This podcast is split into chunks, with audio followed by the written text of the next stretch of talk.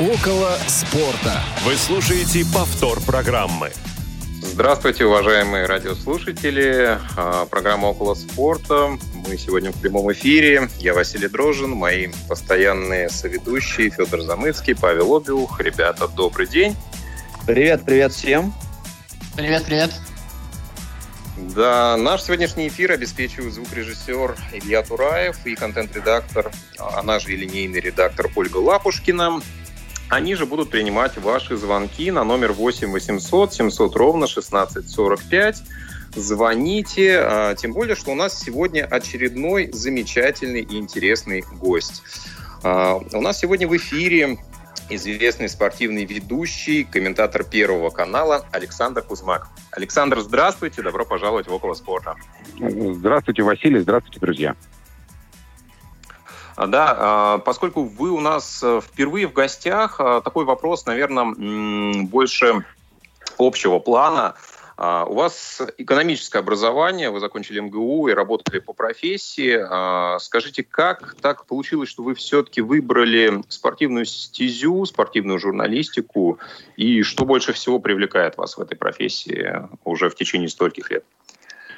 Ну, вы знаете, я, я, если можно, коротко отвечу на этот вопрос, поскольку, во-первых, много времени прошло, а во-вторых, э, ну, просто такая уже тема, немножко набившая оскомину. Ну, это просто некое, с одной стороны, это некое стечение обстоятельств, с другой стороны, это всегдашняя любовь к спорту всю свою жизнь, поэтому я всегда интересовался спортом, я всегда его любил, я всегда любил его смотреть, слушать, заниматься им.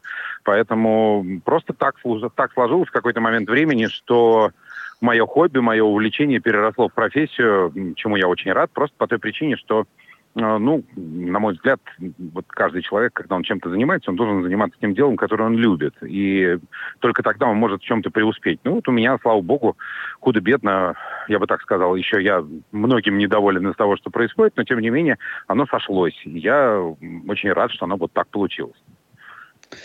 А скажите, э, вот у вас э, три основных вида спорта. Насколько я понял, вот изучая вашу биографию, да, у вас три основных вида спорта, с которыми вы работаете. Это футбол, хоккей и теннис.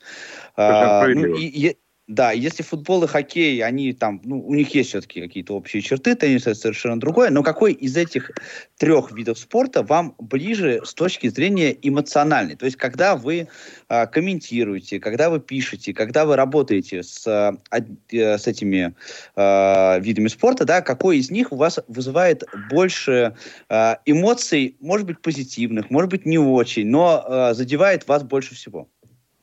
Ну, на этот вопрос очень трудно ответить. Э, это в данном случае совсем не такой, не дипломатическая такая, если угодно, отмазка. Это просто это очень сложный вопрос, потому что разные виды спорта в моей жизни из этих трех, они, скажем так, они появлялись исчезали, и снова появлялись в разных контекстах. Поэтому э, я не могу сказать, какой из этих видов спорта эмоционально у меня вызывает наибольшие э, какие-то там позитивные эмоции. Другое дело, что, ну, с точки зрения, может быть, рутинообразности э, вида спорта, наверное, самый рутинообразный в этом смысле теннис.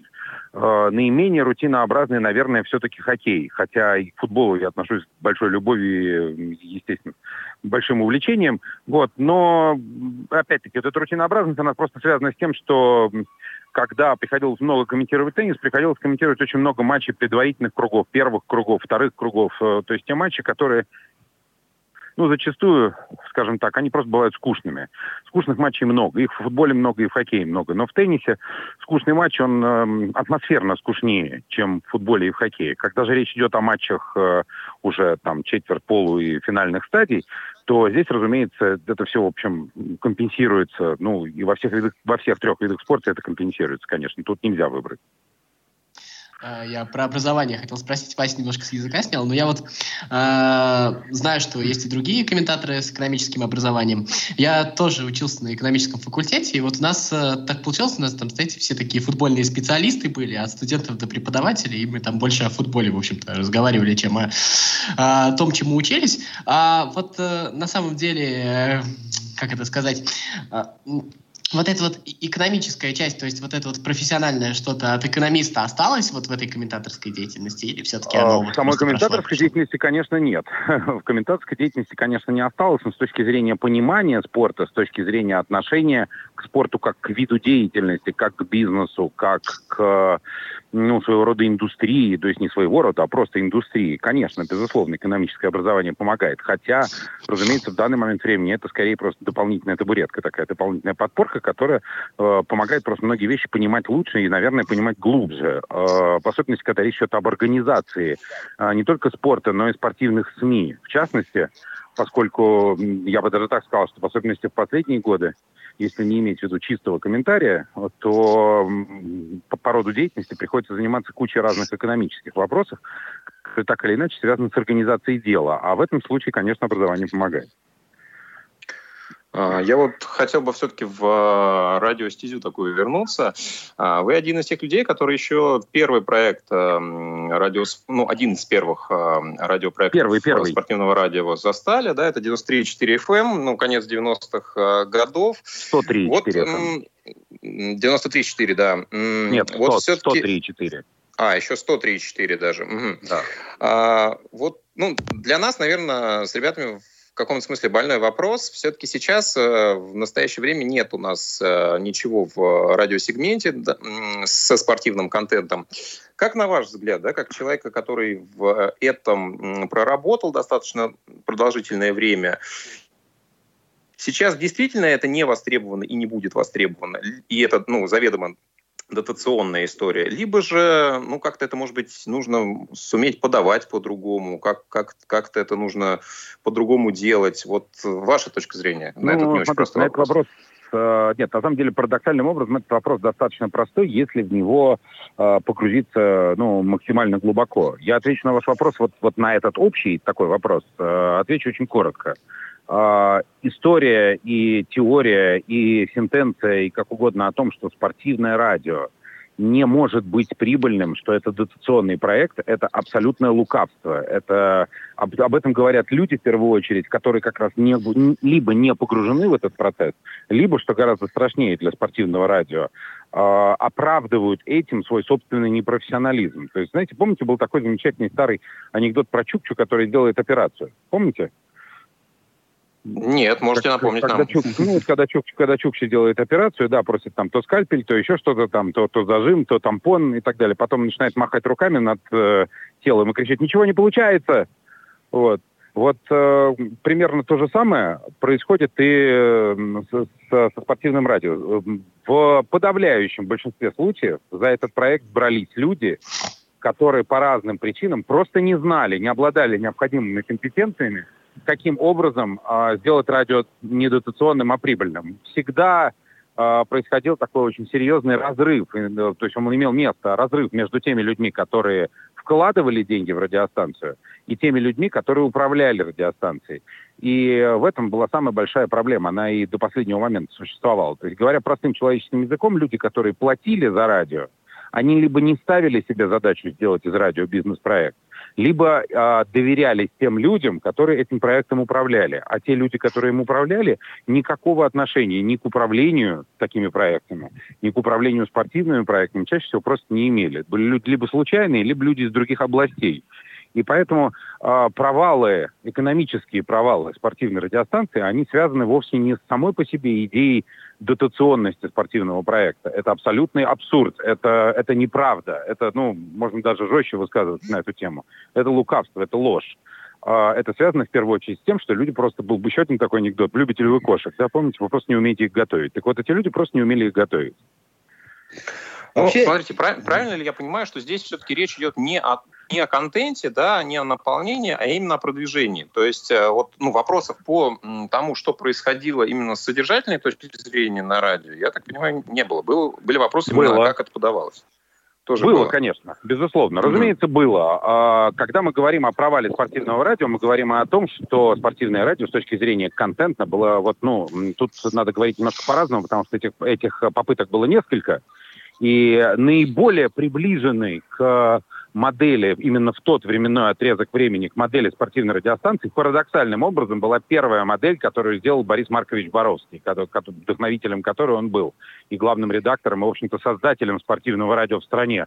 Можно считать именно его, и это, безусловно, человек, который э, являлся идейным вдохновителем этой радиостанции, не только идейным. Проблема в том, что первое радиоспорт – оно было построено так, э, как бы оно было очень бюджетным, но оно было построено в первую очередь на глубочайшей степени вовлеченности сотрудников в эту историю, это раз. А во-вторых, э, таком, я бы сказал, мощнейшем энтузиазме людей, которые на станции работали. Поэтому сам контент, он был наиболее, так скажем, приближен к тому, в тот момент времени, подчеркиваю, что, собственно, и должно было быть на спортивном радио. Э, в качестве второго примера я могу привести ранние и средние э, стадии развития НТВ+ тоже похожая история, когда на НТВ Плюс собралось огромное количество людей, энтузиастов, людей, которые готовы были вот уже действительно во всех смыслах носом землю рыть ради того, чтобы выдать максимально качественный продукт в эфир.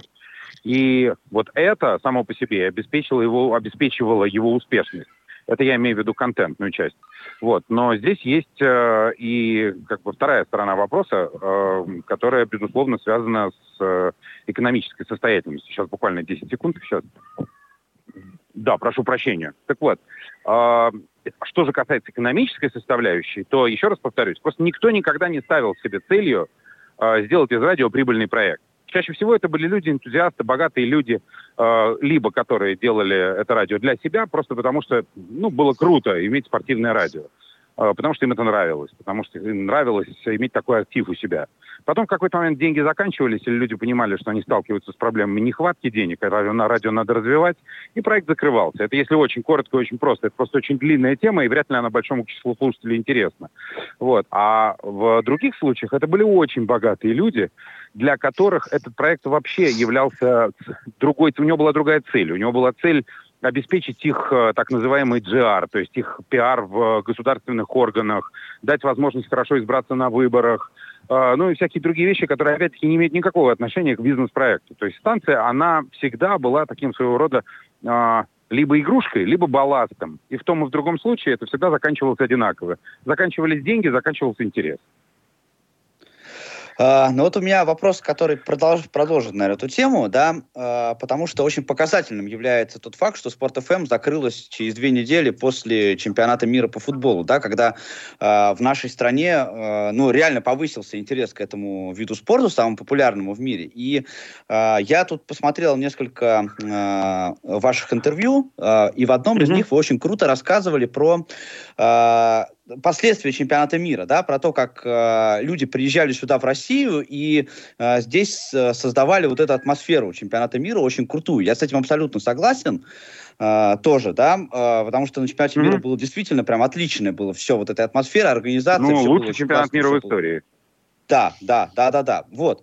И, э, но есть у меня личное ощущение, вы вот либо с ним поспорьте, либо, пожалуйста, да, либо скажите, э, почему так произошло, да, потому что мое ощущение заключается в том, что вот два года спустя э, мы потеряли вообще все, вот то, что мы наработали тогда на чемпионате мира, да, вот э, я хожу на стадион регулярно, и э, прямо сразу я чувствую колоссальную разницу между вот матчами чемпионата мира, на которых я был, и э, матчами матчах, э, э, вот я хожу, я болею за Спартак и хожу на, э, на матчи Спартака, да, соответственно. Да. И это просто, это просто вообще совершенно э, две, как говорят в Одессе, две большие разницы, да. Ничего из того, что было на чемпионате мира, мы сейчас из этого опыта вообще ничего не взяли и катимся просто вот э, в обратную сторону.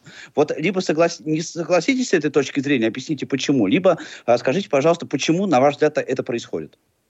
Смотрите, на ваш ответ, на ваш вопрос есть несколько ответов. Значит, все в, том, в чем вы абсолютно правы, с этим невозможно спорить.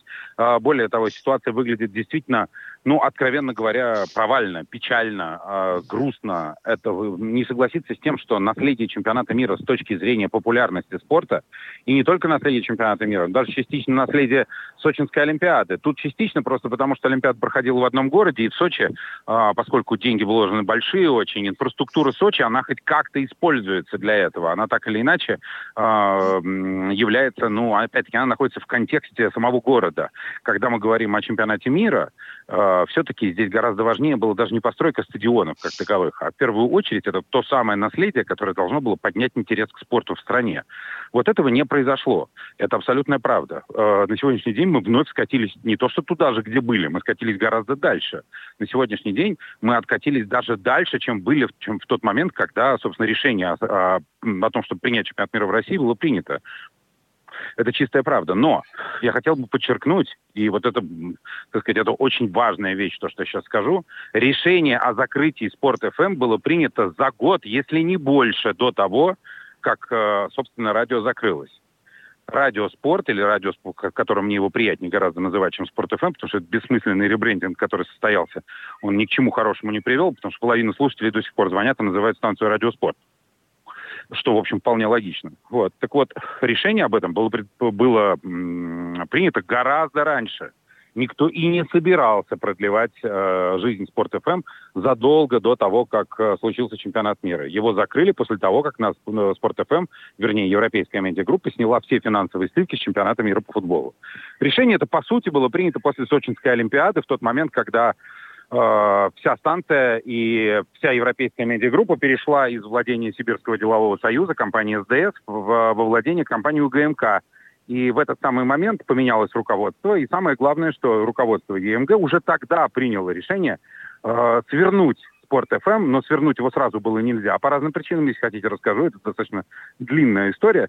Вот, но это решение было принято тогда, если вот кто помнит, тогда изменился характер эфира, тогда в эфире появились неспортивные программы, к руководству станции пришли люди, которые, которым либо было сказано сделать таким образом, либо они сами приняли решение поступить таким образом, но так или иначе Спорт ФМ закрывали целенаправленно с 2014 года и потом в 2018 закрыли.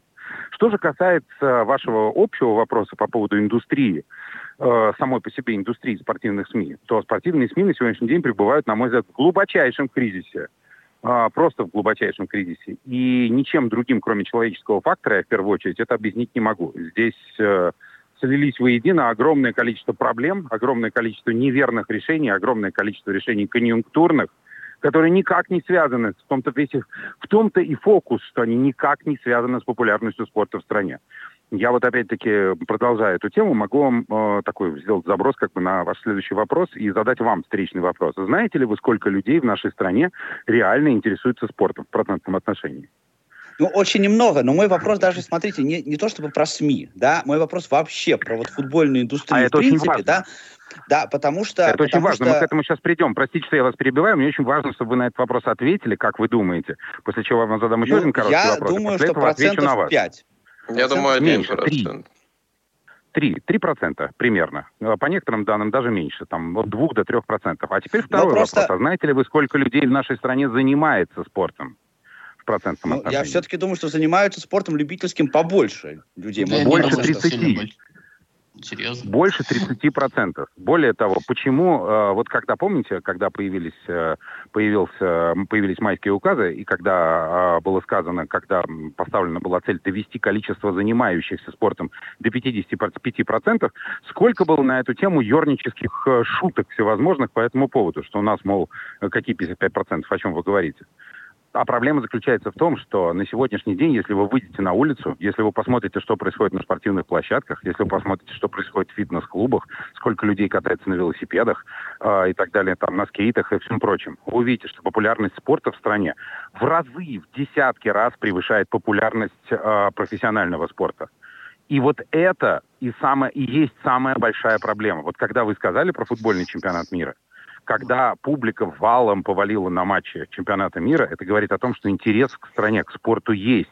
А вот те самые спортивные медиа и спортивная индустрия спортивных медиа, это и есть первопричина, главная причина того, что происходит сейчас.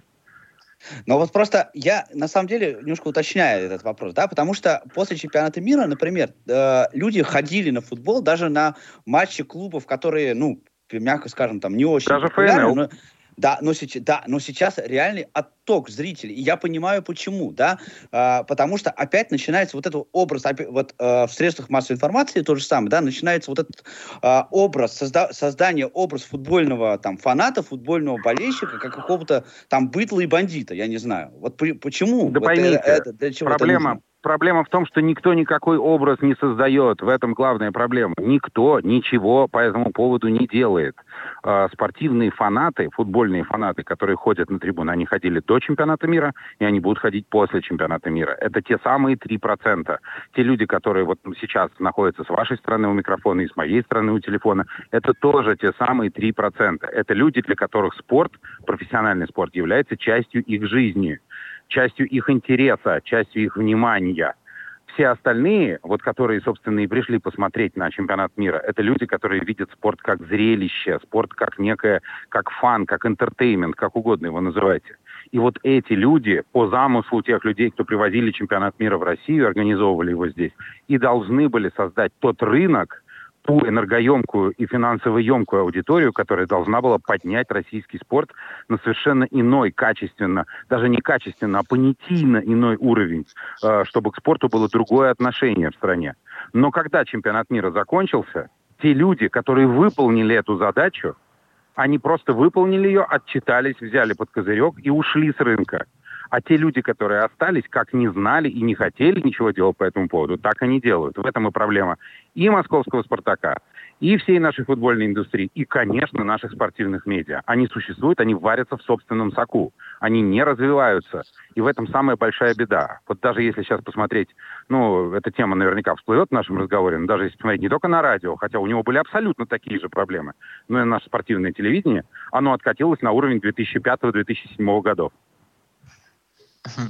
Я немножко все-таки хочу про аудиторию. Такая, мне кажется, достаточно плодовитая потенциально почва, потому что а, что касается вот аудитории, мне почему-то кажется, что она недооценена в том смысле, что, а, ну, спорт это все-таки прямой эфир, а прямой эфир это вообще тот формат, которого в российском медиапространстве в принципе не хватает, и он может закрыть именно вот эту вот часть. А вторая штука, которая, которая закрывает именно радийная часть спорта какая-то такая, это люди огромное количество времени там проводят в дороге, в наушниках, еще где-то. Даже когда они занимаются спортом, в этих же самых наушниках нужно слушать что-то. И э, медиа вот с этим вот не справляются. И тут, мне кажется, есть небольшая ниша, которую все все-таки начали заполнять какие-то любители, люди, там, которые пишут свои подкасты, журналисты, в том числе и профессиональные, которые немножечко пришли на этот рынок, а, еще что-то такое. И вот э, в адрес вот этого, так скажем, э, вот этой полулюбительской аналитики очень часто слышится, ну, так скажем, э, много критики, с одной стороны, справедливо, потому что это действительно контент, который делается любителю, он действительно там не всегда профессиональный, он действительно э, к нему есть вопросы, но с другой стороны, этот контент не сделал никто, этот рынок, в принципе, никто не запомнил, заполнил. Вот как вы относитесь вообще вот к тому, что появилось сейчас на Ютубе, в подкастах, еще где-то вот полупрофессиональный околоспортивный контент? И может ли из него вырасти потенциально что-то? Давайте я вам отвечу. То, у меня получается, что у меня ответ короче, чем ваш вопрос. А, отвечу следующим образом. Никак не отношусь. Я объясню почему. Потому что любительский контент в этой ситуации ничего не заменяет любительский контент — это то же самое переливание из пустого в порожнее, как и профессиональный нынешний контент. А, это та же самая программа 90 минут, которая шла на НТВ+, только а, в, выполненная немножко на другом уровне организации и с другим уровнем аналитики. По большому счету, те люди, которые делают то же самое на YouTube, на ВКонтакте, где угодно еще, на любых площадках, они не развивают спорт. Это такое же, это просто развлечение для них самих, по большому счету. Потому что для того, чтобы эту ситуацию переломить, нужно изменить количество потребителей этой истории. Здесь нужно действовать иначе. Понимаете, когда вы находитесь на поляне, на которой растут грибы, если вы все время будете ходить на эту поляну, вы количество грибов на этой поляне не увеличите. И, соответственно, количество обедов из грибов у вас тоже не увеличится. Для этого нужно в первую очередь создать рынок, создать количество грибов, а потом уже на этом рынке садиться и распределять аудиторию. У нас нет аудитории. Понимаете, тут ее таким образом не набрать. Вопрос ведь не в уровне того, что делается на YouTube, а вопрос в том, для кого это делается, если это, конечно, не делается просто для себя ради собственного развлечения. Поэтому тут не важно а, в этой ситуации, насколько глубоко вы копнули в аналитику матча Барселона-Бавария. А вопрос в том, что вас что на аудитории Матч ТВ, что в аудитории Ютуба обычного какого-нибудь блогера, вас будет смотреть та же самая публика. Понимаете, только в меньшем количестве, потому что Матч ТВ доступнее в этой ситуации и более репутационно выигрывает. Вот и все. А количество вы все равно выбираете из трех процентов. Вы все равно не делаете из них 5 или 10. А для того, чтобы из них делать 5 или 10, нужно двигаться в другом направлении. Понятно, я согласен. А, я предлагаю сделать небольшую паузу, прерваться на анонсы, и через пару минут мы вернемся и продолжим. Не успели послушать программу в прямом эфире? Не переживайте. В субботу и воскресенье специально для вас мы повторяем все самое интересное за неделю. Не получилось послушать нас в выходные? Не страшно. К вашим услугам наш архив – Заходите на сайт www.radiovoz.ru.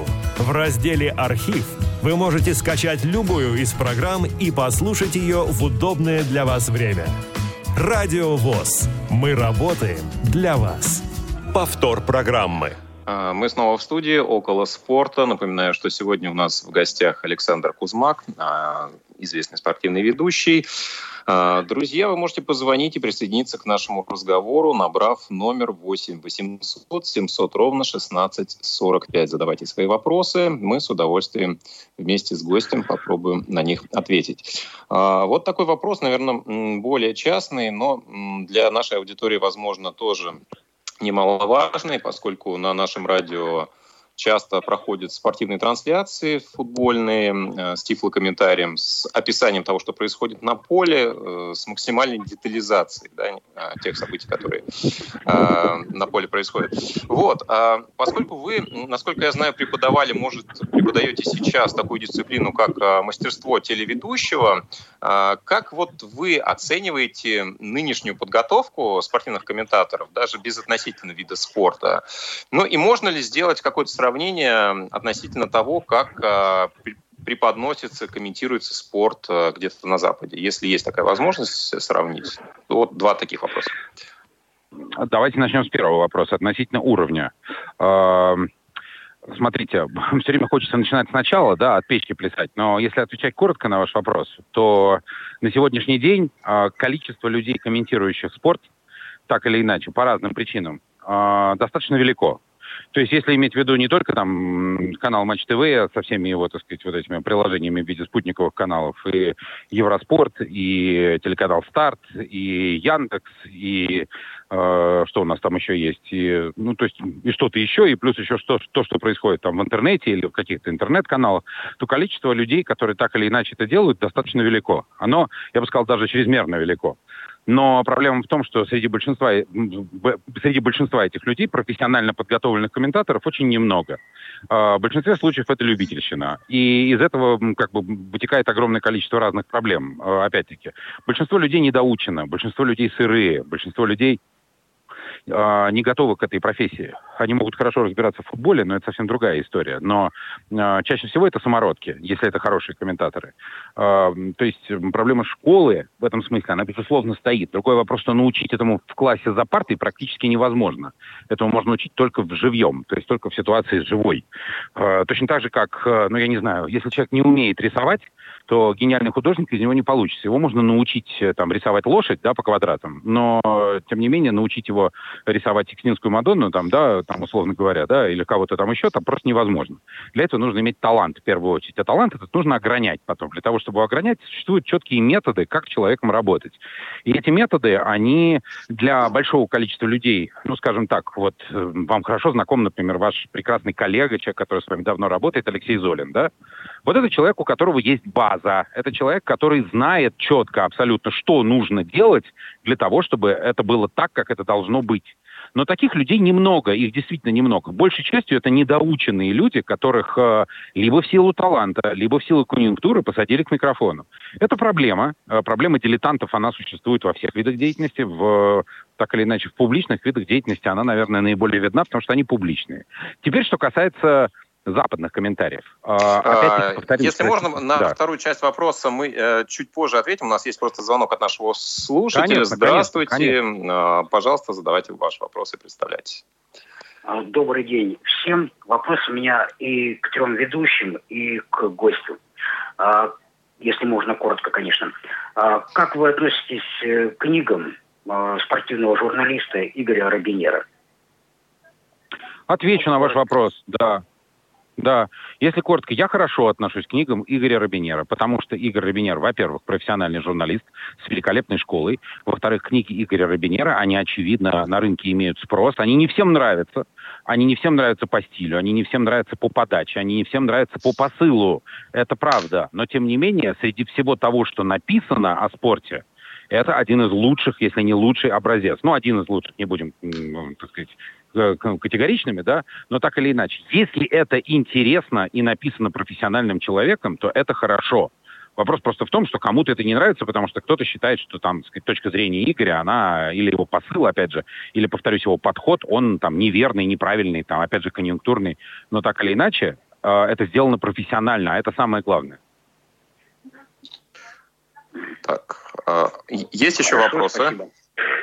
Да, да нет, спасибо вам. Нет. А, да, спасибо. Ну, друзья, поскольку ведущим тоже был адресован этот вопрос, отвечу за себя. И, если честно, не, не прочитал книги э, ни одной, да, читал только статьи, поэтому, ну, наверное, не имею права высказываться как-то определенно. Паша Федор, если Я читал э, тренер с нашего двора про Слуцкого книгу, и в целом, мне кажется, это вот тот самый случай, когда речь идет не вот именно о тех трех процентах, а, возможно, попадет в какую-то новую аудиторию, и в этом смысле, наверное, я за. Вот у, у меня лежат две книги. Э, э, как убивали Спартак и как возрождали Спартак. Но я еще пока ни до одной не дошел. Кто бы сомневался. Ну, ну, да, ну, извините. Я, ты знаешь, что я предвзят в этом смысле. Ну, э, Хорошо, надеюсь, что ответили Можно? на ваш вопрос. А у нас была вторая часть вопроса отношение... Про западные комментарии. Да, про сравнение с западными. Касательно западных комментаторов, я отвечу очень коротко. Западные комментаторы, взращены западным рынком, они работают на западную аудиторию, она воспринимает спорт по-другому, принципиально по-другому. Поэтому западному слушателю или зрителю или читателю нужно другое. Вопрос просто в том, что западные комментаторы, они четко знают, как нужно работать для того, чтобы их комментарий был грамотно продан это самое главное вообще, что есть в любой профессии. Эти люди, они работают четко, понимая законы рынка. Там все это отработано годами, там отработана, там индустрия, которая э, в данном случае, так сказать, она, там индустрия, которая приносит деньги. Спорт это индустрия. Если относиться к спорту не как просто к катанию на самокате там, или на велосипеде, а относиться к этому как к чему-то, что приносит доход, то в этой ситуации любой западный комментатор, он ориентирован в первую очередь на получение прибыли, потому что так работает он часть машины, часть индустрии, и это самое главное. Поэтому э, нельзя говорить о том, что уровень комментаторов выше, уровень организации дела на порядок выше. А, а можно вот, я прям взгляд, сразу... Сейчас, секунду, Паш, я, просто, прости, я просто продолжу я вопрос. Да, я, просто, я, да, просто я хотел вот как раз завершить эту тему, э, продолжить. Да? А, вот на ваш взгляд, какие критерии э, должны соответствовать э, профессиональному комментатору. То есть он что должен? Он должен давать хорошую аналитику. Он должен грамотно э, рассказывать о том, что на поле происходит. А вот как он должен держать зрителя, э, слушателя, да, его э, внимание в поле вот происходящего там на поле, на корте и так далее? О, вы понимаете, на этот вопрос нет прямого ответа и не может быть. Я понимаю, я что... ваше, ваше мнение, ваше мнение спрашиваю. Нет, э, ну вот я как раз отвечаю на ваш вопрос. На него нет прямого ответа. Потому что комментатор в данном случае, э, пожалуй, единственное, что по этому поводу можно сказать, э, комментатор, если он не работает на узкую аудиторию, в которой вот в данном случае, ну, например, являются люди плохо видящие, да, в этой ситуации у него есть четкая установка. Он должен давать максимум информации о том, что происходит на поле. Без этого этот комментатор работать в этой сфере не может. Тут все понятно. Если иметь в виду более широкую аудиторию, в этой ситуации комментатор, на мой взгляд, в первую очередь интерпретатор. Это человек, который излагает то, что происходит, при этом добавляя к этому собственное отношение к происходящему. Иначе э, этот комментатор просто не будет успешен. Должна быть харизма. А эта харизма – это в первую очередь своя собственная эмоция по каждому игровому эпизоду, по каждому игроку, по каждому голу и так далее, и так далее. Что же касается того, что он должен говорить и не должен говорить, нет по этому поводу никаких установок и быть не может. Мы когда с Вадимом Лукомским в нашей программе говорили о вот именно о комментаторах, и он э, провел такую линию, которая разграничивает, возможно, отечественных комментаторов от э, европейских. И он говорит о том, что э, в Европе комментаторы, ну, чуть больше просто техническую функцию выполняют. То есть они действительно комментируют то, что происходит на поле, и они гораздо меньше звезды, чем наши комментарии. А вот э, мы тут э, поделились с ребятами, и как бы я, например, считаю, что вот это вот шоуменство в нашем э, комментаторском цехе, оно, наверное, идет на пользу, пусть оно там не всегда прекрасно, еще какое-то. Мне это нравится, но это не всем нравится. Как вот вы считаете, как вообще к этому относитесь, и должен ли быть комментатор больше, чем просто комментатором происходящего? А, разумеется, должен, конечно, потому что, опять-таки, в нашей ситуации а, те комментаторы, которые одновременно являются еще шоуменами, это те комментаторы, которые так или иначе и держат аудиторию около телевизора. Но это опять, э, опять, понимаете, этот вопрос нельзя рассматривать вне контекста всего остального. Я понимаю, на кого вы намекаете. Я прекрасно понимаю, что главный шоумен в нашем спорте это, безусловно, Дмитрий Губерниев. Это, безусловно, человек, который своей харизмой и своим отношением к происходящему, и своим голосом, и своими эмоциями держит зрителей у, микрофона, у, у телевизоров, когда показывают биатлон или плавание. Потому что если это будет не Дмитрий Губерниев, а кто-то другой, интерес к плаванию автоматически упадет сразу же. Поэтому Дмитрий ну, Губерниев выполняет в этом смысле крайне благородную функцию.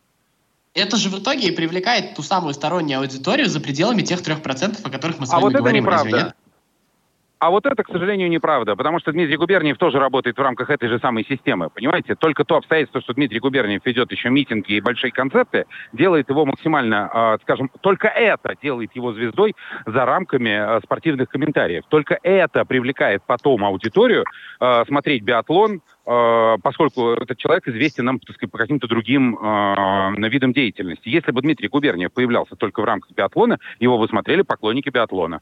Только и всего. Это тоже не расширяет аудиторию. А вот как пример тогда то, что вот сейчас делают э, Василий Уткин и Илья Геркус про Лига F, это выход на новую аудиторию или это та же, те же самые 3%? Да нет, конечно. Это те же самые 3%. Это, это шанс, вернее, это не шанс, это стремление э, Василия Уткина, опять-таки, сделать высокопрофессиональный, качественный продукт в каком-то другом сегменте рынка, поскольку он, к сожалению, не востребован сейчас на центральных каналах только и всего. Но это все равно те же самые 3%. Потому что в данном случае, опять, вот сколько бы мы не ходили вокруг да около тех же самых э, там, конкретных людей или конкретных видов спорта, до тех пор, пока не будет изменено отношение к организации дела, мы все время будем болтаться на том же самом уровне. И все время будем говорить о том, что нам понравилось, что сделал Александр Шмурнов, и другим будет говорить, что нам не понравилось, что сделал Александр Шмурнов. Большинство аудитории Александр Шмурнов неизвестен, и проблемы Спартака в матче Сочи вообще не волнуют никаким образом. Не, а просто тогда дело вообще получается не в контенте, просто что нужно делать, я не очень понимаю, чтобы вот привлечь ту аудиторию, которая не заинтересована. Просто это тогда от контента вот, вообще Вот это и есть главный вопрос. Вот это и есть главное. Нужно менять форматы. В первую очередь нужно менять форматы и относиться к этим форматам профессионально. Нужно выводить наше телевидение, в первую очередь, по форматам подачи. Не только телевидение, но и радио. Именно на западный манер. Не потому, что на, там на Западе все хорошо, я отнюдь не являюсь западником, совершенно наоборот, как раз в, там, на 99%. Но что касается организации бизнеса, в этом смысле мы безнадежно отстали. Мы, еще раз повторяю, мы варимся в собственном соку, мы расчесываем одну и ту же царапинку. В этой ситуации должны быть форматы, должны быть жесткие, они должны быть динамичные, они должны быть хорошо поданы, они должны быть сделаны профессионально, они должны быть с хорошим голосом, с хорошей дикцией и так далее, и так далее. И очень-очень много разных нюансов. Вот когда мы перейдем на западный формат подачи информации в спорте, что интересно, потому что в других областях это давно уже сделали, вот тогда, собственно говоря, мы получим искомый рынок, на котором можно зарабатывать деньги.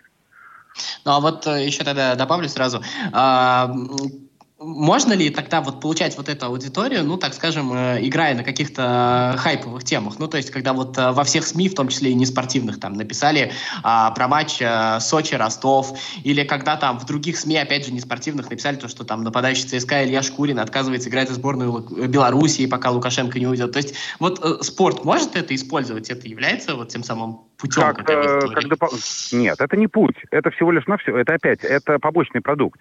Да, безусловно, ведь для неспортивных СМИ эта история, она играет роль, безусловно. Им, конечно, появился какой-нибудь хайповый повод в спорте. Они с удовольствием уделят ему определенное внимание. Но для самой спортивной журналистики это не повод. Это не дает ей путь, это не путь к развитию. Наоборот, те же самые 3%, услышав о подобных новостях, они скажут, ребят, говорите о спорте. Нам ваша история с Беларусью вообще, так сказать, не, не уперлась никуда. Она нам совершенно нас не интересует. Поэтому это тоже не повод. Это, это опять, это, это, понимаете, в чем дело? Э, опять-таки, об этом можно долго говорить, но я скажу коротко. Это опять, это замена, это за подмена понятий. Если нам вместо того, чтобы профессионально рассказывать о спорте, начинают нам грузить, нас грузить новостями о голых задницах и об, так сказать, каких-то скандалах бесконечных э, вокруг спорта, это не повышает ни репутацию спорта и тем более не привлекает к нему интерес. Поймите, это никак не приблизит э, Александра Кокорина к, э, так сказать, к его аудитории, к его главной аудитории. Его должны знать те люди, которые занимаются спортом, а не те люди, которые, включив телевизор, увидели, что он кого-то ударил стулом. Предлагаю немножко отойти от э, проблем э, спортивной журналистики, которых, безусловно, достаточно э, и у нас, в том числе в стране, к конкретным спортивным событиям, направлениям. Вот как человек, который достаточно глубоко разбирается в теннисе, хотел, Александр, у вас поинтересоваться мнением относительно того, в каком состоянии сейчас, в принципе, наша теннисная школа пребывает. И мужская, и женская. Да? То есть вот, ну, простые три варианта, да, а, без изменений хуже лучше, да, чем, допустим, лет 5-7 э, назад. Да, то есть Данил Медведев... Вы это, имеете в виду подготовку как бы, игроков? Я имею в виду э, ну, то, что, то, что мы получаем на выходе, да, то есть э, спортсменов высокого класса, да, тех, кто может бороться за титулы э, в мужском и в женском теннисе, да, их э, вот субъективно, их становится больше, меньше или их число не меняется. И, ну, как бы причины есть э, тому, что происходит, если, если это идет, например, в а, Опять-таки, смотрите, э, вы меня простите за некоторое занудство в этом смысле. Если говорить о количестве игроков, которые борются за титул, их не стало меньше.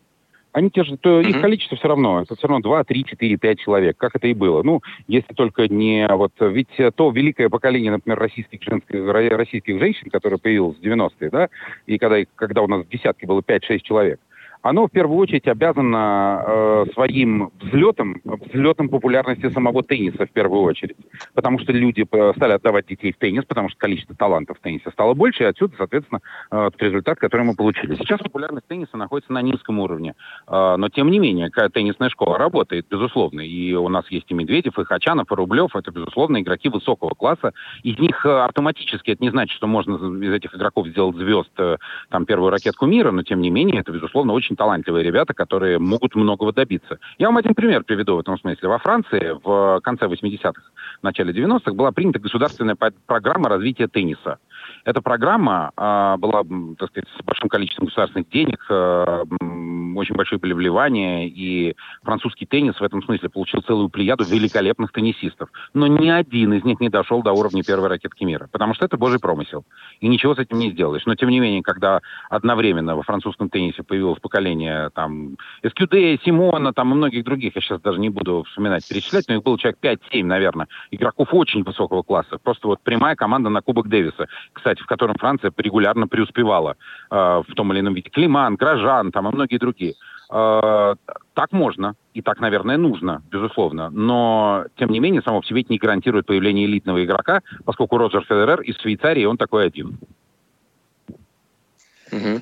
Ну вот вопрос, э, который... Я вернусь к футболу, если, если позволите. Я в теннисе конечно, небольшой, конечно. Да, не, небольшой специалист.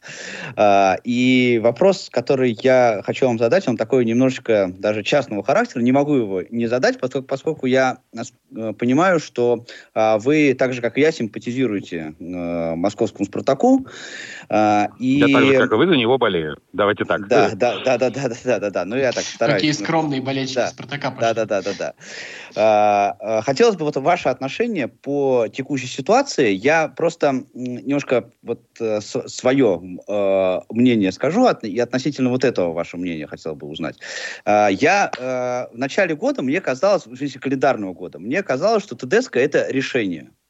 Да, потому что какая-то начала появляться там картины игры, да, все не бегут в разные стороны, а, какая-то а, более-менее там тактика, даже какая-то позиционная игра. А, то, что происходит mm-hmm. сейчас, мне совершенно непонятно, да, особенно вот а, два трансфера с э, Кокориным и Суруновым, да, зачем, почему и для чего, и что из этого э, будут делать. И вот э, хотелось бы ваше мнение по поводу э, ближайших перспектив, да, э, это все опять заедет в болото, как, как у нас это вводится, да, э, ТДСК не добьется результатов, его уволят, и все пойдет по новому кругу, э, или, э, на ваш взгляд, вот эта политика, она происходит с его, так сказать, э, согласия, и в этом все-таки есть какая-то концепция? Смотрите, опять, концепция у тренера есть всегда. У хорошего, у плохого, если не совсем уж дилетант, то концепция у него есть. Она есть у ТДСК, она была у Карреры, она была у Оленичева, она была у господи, у Кононова и так далее, и так далее. А, она у всех у них была. Вопрос в том, удалось ее воплотить, эту концепцию в жизнь или нет. Дело в том, что а, когда ты организуешь игру команды, и когда ты подбираешь исполнителей, исходя из бюджета, кстати, к слову говоря, и желания э, руководящих лиц, которые в, в «Спартаке», безусловно, в одном экземпляре находятся, это Леонид Арнольевич Федун, что так или иначе ты в этой ситуации, ты понимаешь, вот я хочу сделать вот это, я хочу построить команду вот такой. Ты ее строишь. Получится, не получится, это лотерея своего рода, да, потому что это зависит от очень многих вещей. Я все время вспоминаю гол Глушакова Амкару на последней минуте. Если бы его не было, да, Спартак бы не набрал три очка, а набрал одно, да, и таких историй очень много. Поэтому это спорт. Здесь бывает по-разному. Это первое. Во-вторых, Спартак показал неплохую игру с Ахматом. Вот сейчас неплохую, цельную, хорошую игру. А, здесь, когда вот вы говорите про конкретный трансфер, мы можем сказать, вот, например, Урунова не видел, вот так вот, чтобы про него что-то говорить. Что касается Кокорина, мы прекрасно знаем, что это нападающий очень высокого класса. Означает ли это, что э, Кокорин в «Спартаке» покажет тот уровень, которого от него ждут? Да, конечно, нет. Конечно, не означает. Это тоже своего рода кот в мешке. Другое дело, что его берут для того, чтобы Кокорин сыграл так, как он может играть. А вот сможет он сыграть так или нет, это в огромной степени вопрос к ТДСК. Если ТДСК сможет его правильно использовать и сможет его правильно мотивировать, значит, Спартак с Кокориным добьется успеха. Но здесь, опять же, не надо путать две разные вещи. Болото, которое существует в Спартаке, это и не заслуга, и не вина ТДСК. Это заслуга и вина, в первую очередь, менеджмента клуба, который ТДСК имеет очень косвенное отношение. Он тренер, он игроков тренирует какие, какие игроки у него есть, таких он и тренирует. И делает с ними то, что он видит в конечном итоге на поле. Вот, тут, вот эту путаницу в понятиях, эту, так сказать, мух от котлет, нужно отделить. За состояние дел в «Спартаке» ТДСК не отвечает. Он отвечает за результат на поле с теми игроками, которые у него есть. А вот вопрос ключевой, да, заключается в том, что нужно ли сделать так, чтобы ТДСК влиял, там, условно говоря, на трансферную политику, э, на то, как все это организовывается и так далее и тому подобное. Или э, Спартаку нужно просто менеджмент, там, условно говоря, заменить. Вот к, по какому пути надо пойти, чтобы не было вот этого вот разногласия этих? Ну, как вам сказать, но не может одновременно повар быть директором ресторана, понимаете? Это две разные профессии. Не может. Ну, конечно, ну, конечно, но повар все равно будет хорошо готовить, если это хороший повар. А вот если ему не будут подвозить продукты правильные, если у него не будет работать холодильник в, в, там, где он работает, или плита будет работать криво, он не сможет хорошо готовить. Вот вам ответ на ваш вопрос. ТДСК должен тренировать. А есть люди, которые занимаются трансферной политикой по его заданию. Есть люди, он же ведь, например, хочет купить э, э условного Месси, понимаешь? А условный Месси почему-то не переходит в «Спартак», да? Ну, то есть мы же понимаем, что это утопия. То же самое и здесь ему находят игроков, он их смотрит под конкретную позицию, он их оценивает и решает, брать этих игроков или нет, если они подходят по трансферной стоимости. Но есть разные позиции, разные, э, разный функционал у людей, которые занимаются разными вещами. То же самое и в «Спартаке».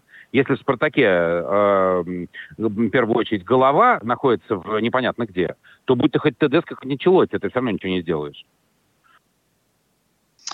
О, давайте напоследок про судейство немножечко поговорим. У меня вот э, очень простой вопрос. А неужели так, э, ну, как бы футбольный судья это, конечно, сложная профессия, но не так, чтобы я думаю, что прям э, великого труда стоит э, подготовить э, квалифицированных судей. То есть это то, что сейчас происходит, это этим не занимались? Или а это действительно как бы... подготовить судью легче, чем подготовить футболиста? Ну, я не знаю, мне почему-то кажется, что это все-таки техническая э, профессия, разве нет? Ну, нет, я понимаю, что есть много составляющих. Техническая? Ну, ну, то есть, э, я не знаю, мне кажется, тут нужна физическая подготовка и знание правил различных, то есть э, человек должен э, Вы просто... Считаете, что вы... не знают правил? Судьи знают да правила, я... проблема в другом. Проблема не в этом. Проблема в том, что наши проблемы с судейством, они связаны не с тем, даже не с тем, что у нас судьи плохие. У нас судьи не лучше, не хуже. Я тут чемпионат Австрии комментировал. Там судьи такие, что за голову хватаешься. Там на повторе видно, как человеку просто ноги отрубают. Вот, а судья, да, находящийся рядом, вообще не фиксирует никакого нарушения. Таких ситуаций миллион. Судейских скандалов всегда было и есть и будет миллион. Проблема в другом. Проблема в том, что вам, ребята, дали ВАР, вам, ребята, дали возможность э, получить помощника, причем такого помощника, который там в 90% случаев точно укажет на нарушение, потому что он вам даст возможность посмотреть повтор фактически, да, от начала до конца. А как этим варом пользуются? Да как попало. Иногда пользуются, иногда не пользуются, иногда пользуются криво и так далее. Потому что нет правил, нет регламента, который в этой ситуации бы четко формулировал ситуацию. Есть пенальти, например, да, вот это так же, как с игрой рукой в штрафной, знаете, когда нам говорят, рука была прижата, рука была не прижата, человек играл рукой, человек не играл рукой, мы получаем все время одну и ту же картину. Это всегда на откуп судьи. А потом мы начинаем по этому поводу возмущаться, что судья принял неверное решение. Попал мяч в руку, пенальти, все и тогда не будет никаких разночтений на эту тему. Примеров тому великое множество. Был великий эпизод с Зинедином Зиданом и Абелем Шавьером на чемпионате мира, чемпионате Европы 2000 года, когда в полуфинале матча Франции и Португалии в дополнительное время еще золотой гол был При счете 1-1 мяч попал Абелю Шавьеру в руку, он просто попал ему в руку. Судья назначил пенальти, и Зидан забил победный гол в пенальти. Вот вам пример, на мой взгляд, единственно, на мой взгляд, правильного подхода к этой ситуации. Другого просто быть не может. Иначе тогда это будут вечные разговоры. Но тогда с ними надо просто Мне кажется, в Италии так судили и в этом году, и не особо прекрасно получилось. Просто вот когда я слушал э, эту запись э, разговора э, Яськова с Казанцевым, там просто Яськов был каким-то растерянным человеком, который, в принципе, не понимает, что ему делать. Вот, ну, он же знает правила, он же знает все. Вот, э, как, как вообще так получается? То есть... Э, э Почему он настолько растерян? Это как это люди, которые не умеют принимать решения, или действительно нет, нет регламента? Опять у людей нет четко. Вот, смотрите, если отбросить в сторону конспирологический фактор о том, что Яськов судил в пользу какой-нибудь другой команды или наказывал там Федуна и Спартак за что-нибудь в этой ситуации, если мы это отбросим, это недоказуемо, да, мы сейчас не сможем с вами на эту тему э, как бы конструктивно поговорить, да. Если мы будем кричать, что против Спартака заговор, ну давайте на этом сразу и остановимся, да, потому что это просто наше частное мнение. А в любом другом случае, когда человек не знает, как ему поступить, как вы говорите, когда он не понимает, у него должна быть четкая инструкция по этому поводу. Вы же сами сказали, что судья – это техническая профессия. Если мяч попал в руку, пенальти. Если у него есть, если в спорный эпизод случился штрафной, иди сюда, Казарский, Казарцев, к э, монитору вместе с Яськовым и смотрите на этот эпизод до посинения вместе со всеми до тех пор, пока вы не увидите, что никакого пенальти там нет. Потому что этот эпизод видите не только вы, но и телезрители федерального канала.